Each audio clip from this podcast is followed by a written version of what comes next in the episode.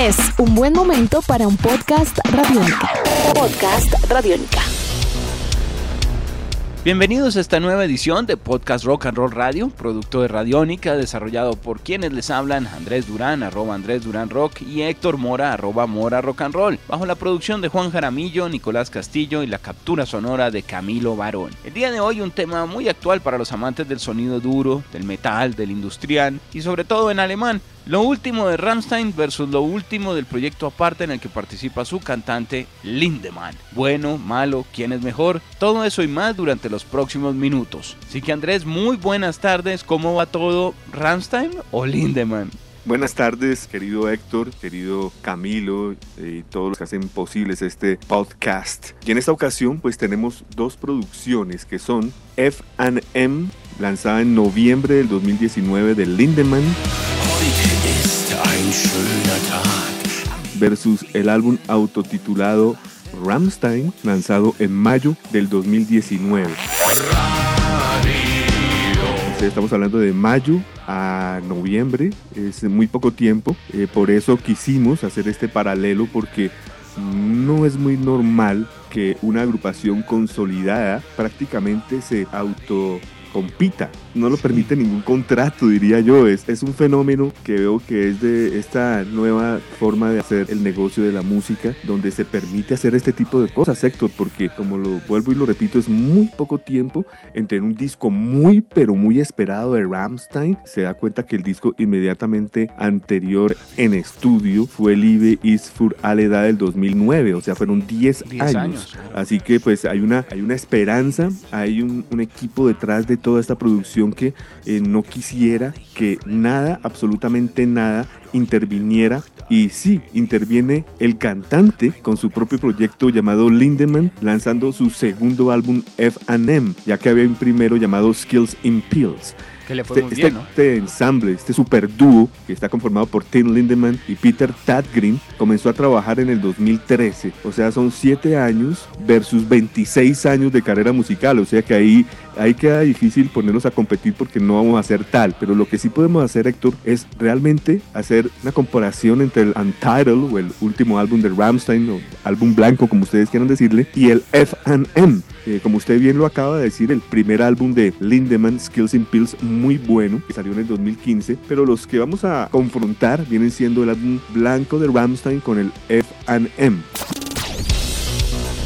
¿Qué diferencias podemos encontrar aún así entre uno y el otro? Yo veo que pues Ramstein no hay que describirlo, todos ya sabemos cómo es Ramstein, qué es Ramstein, porque pues nadie se parece a Ramstein y es una carrera, como lo digo, de siete álbums que comenzó en 1994. Lindemann yo lo veo que es como un Ramstein más crudo ya, o sea, si, si ustedes veían en los videos de, de Ramstein porno, cosas fuertes, aquí sí en el primer disco de Lindemann es todo un disco dedicado a las perversiones, son 11 canciones totalmente perversas que hablan sobre precisamente píldoras, el Lady Boy, o sea, lo que es el doble sexo, el, exceso de peso, el Fish On, Children of the Sun. Es un disco fuertísimo mucho más fuerte que Ramstein y pues esto lo refrendan en el segundo álbum cuya única diferencia es que el primero de Lindemann era un disco que experimentaba única y exclusivamente con el inglés ahora estamos hablando de un álbum en alemán Sí, señor.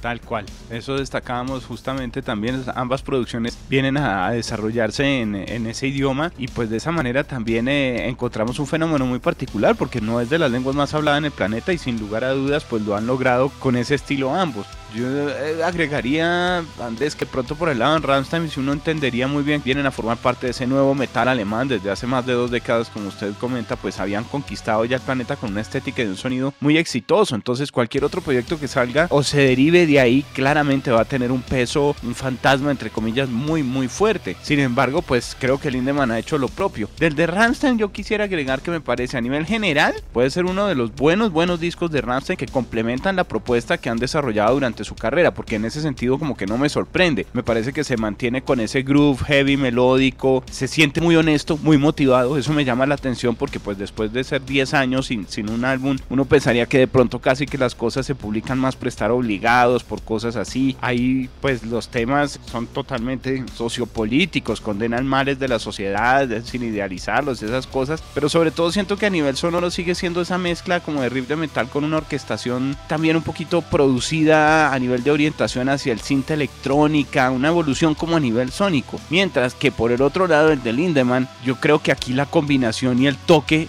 sin lugar a dudas a nivel ya, digamos, de otro tipo de propuestas como lo que viene a ser la participación suiza de Peter Tactren, como usted mencionaba, le da un toque oscuro a lo hipócrita también muy fuerte, ¿no? Un poquito de pain, un poquito de, todo eso, pero traducido de una forma distinta. Yo este lo siento, por ejemplo, el de Lindemann lo siento más teatral, más emotivo, con más poesía y la verdad, supremamente rico en atmósferas. Este a mí me sorprendió. Yo siento que es como que la fórmula del dúo finalmente, no porque estuviera mal antes, porque pues usted lo mencionaba, les había ido bien, pero siento que cuajó mucho más de lo que ellos pensaban.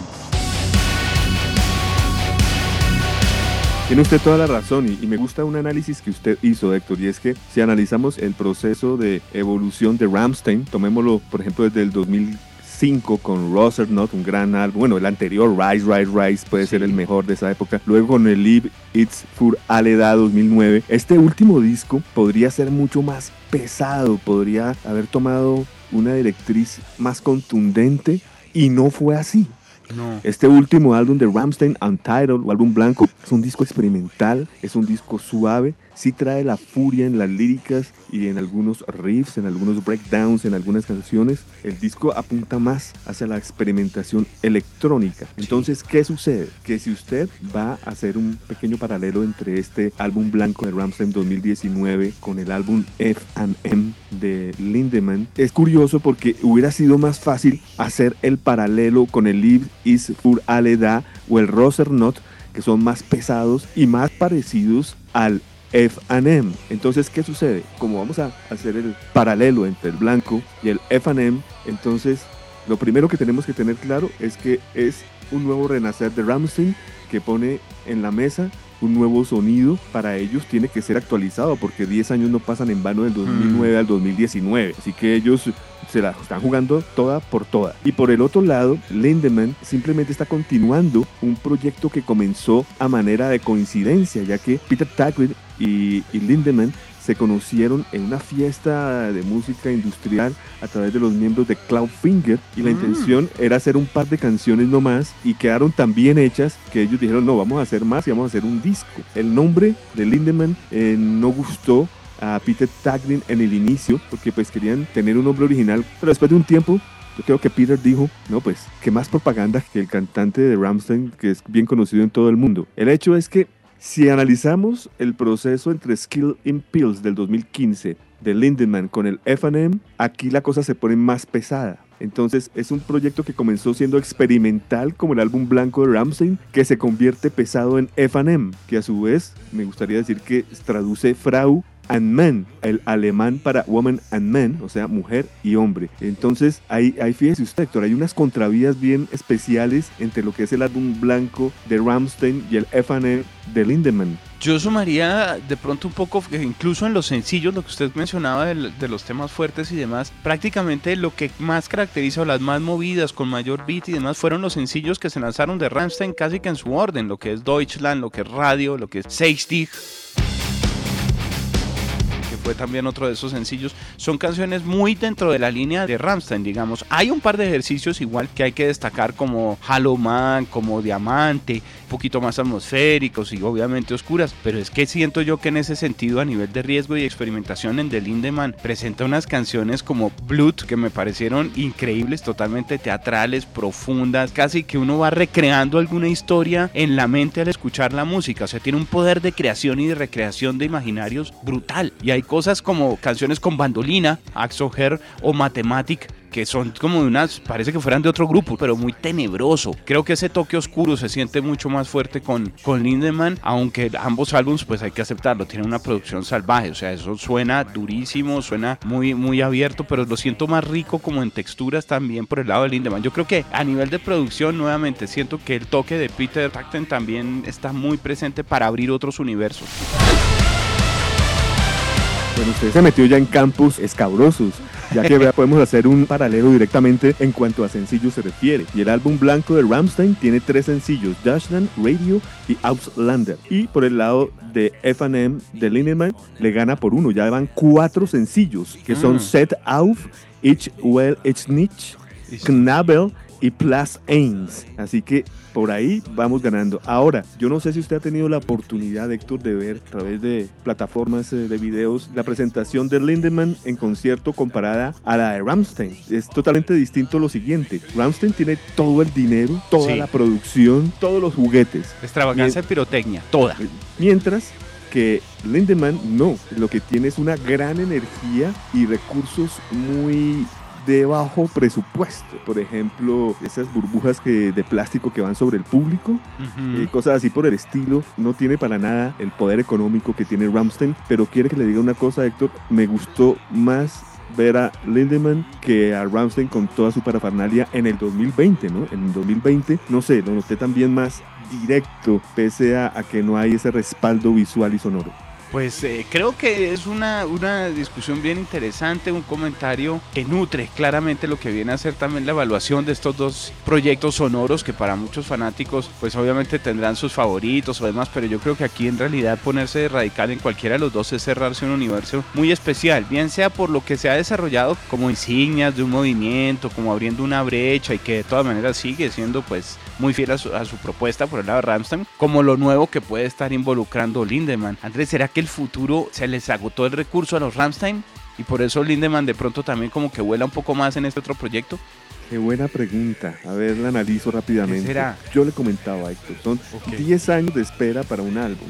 Sí. O sea que tuvieron todo el tiempo para tener y servir en la mesa el mejor álbum de toda su historia. Y no lo es, no es malo, no lo es. De Mm. unas 5 estrellas puede tener 4, que es, Sí. es un muy buen índice. Pero el problema es que tomaron otro camino, que es muy respetable. Ellos son los dueños de su música. Y si deciden tomar otro camino, yo creo que no va por el lado de que se les hayan acabado las ideas, sino por el contrario, siguen explorando, pero es riesgoso. Tanto así que el ejercicio que estamos ha- haciendo es peligroso para el propio Ramstein, porque de cualquier ángulo el proyecto Lindemann puede opacarlos, puede eclipsarlos.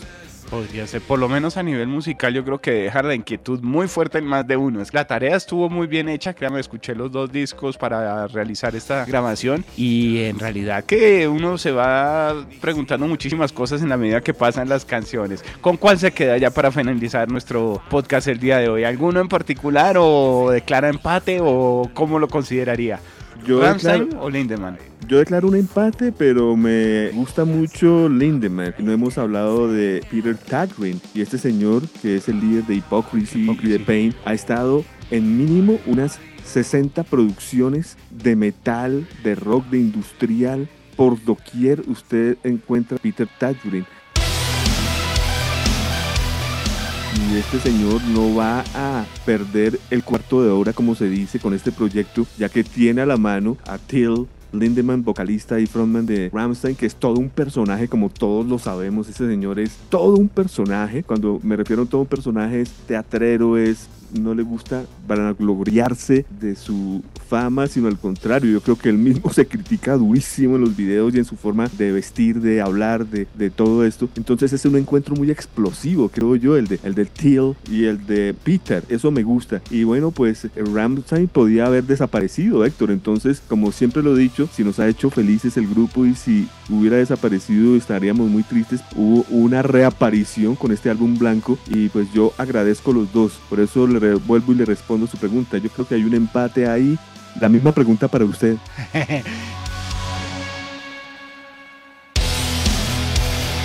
prefiero el juego de Lindemann, me parece que propone más, parece que está muy especial, obviamente pues el peso y la tradición de todo lo que tiene y que implica Ramstein y el apasionamiento que puede llevar, a veces pues nos entusiasma y demás, pero yo creo que jugó más bonito Lindemann y ese, ese, ese disco está un poco mejor, así haya un empate técnicamente hablando a un gol.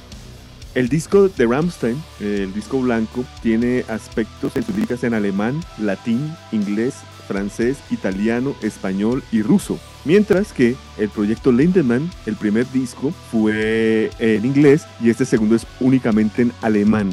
Yo creo que ¿Qué opina usted de esto? Ambos proyectos han demostrado que pueden conquistarse también otros mercados con una barrera idiomática tan fuerte como la que es puede presentar el alemán, que nuevamente no es de los idiomas más hablados en el mundo.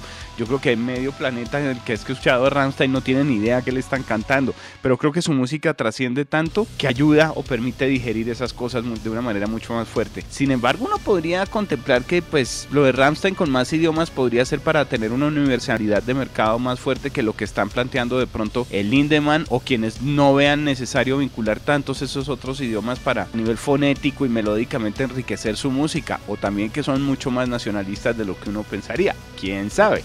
Yo creo que es por ahí. Eh, Usted lo ha dicho, sí, señor. Puede ser, puede ser. Entonces, pues bueno, un debate que queda también abierto, una invitación para que escuchen los dos discos que están muy buenos, Andrés, y no sé si hay algo que estemos dejando por fuera antes de, de cerrar ya nuestro podcast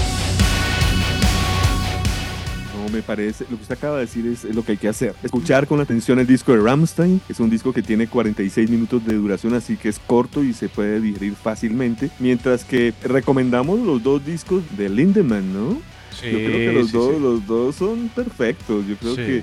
Y escudriñar también en, en lo siguiente, Héctor. Por ejemplo, el FM tiene cuatro formatos: edición estándar de 43 minutos, especial japonesa de 50 minutos, edición de Digipack 59 minutos y edición de lujo 71 minutos. Hay que averiguar cuáles son las variaciones. Perfecto, pues ahí queda mucha música para escuchar en lo que ha sido una excelente charla. Andrés, muchas gracias. Creo que fue un muy buen encuentro alrededor de estos dos artistas, de estos dos discos. Pues nos veremos para una próxima ocasión en otro podcast de Rock and Roll Radio Radiónica. Sí, señor. Antes de finalizar, se me olvidaba un pequeño detalle. Recomiendo los dos libros que incluye Lindemann en cada uno de sus discos. El, el último, por ejemplo, trae un libro de 42 páginas. Wow. Eh, son bastante artísticos y ustedes saben a qué me refiero artísticos porque son cosas grotescas al 100%. Wow, estaremos muy atentos porque eso es casi que otro producto completo para analizar y disfrutar. Sí, señor, Bueno. así es. Una feliz tarde para todos. Esto ha sido Podcast Rock and Roll Radio solo por Radiónica. Nuestros podcasts están en radionica.rocks, en iTunes, en RTVC Play y en nuestra app Radionica para Android y iPhone. Podcast Radionica.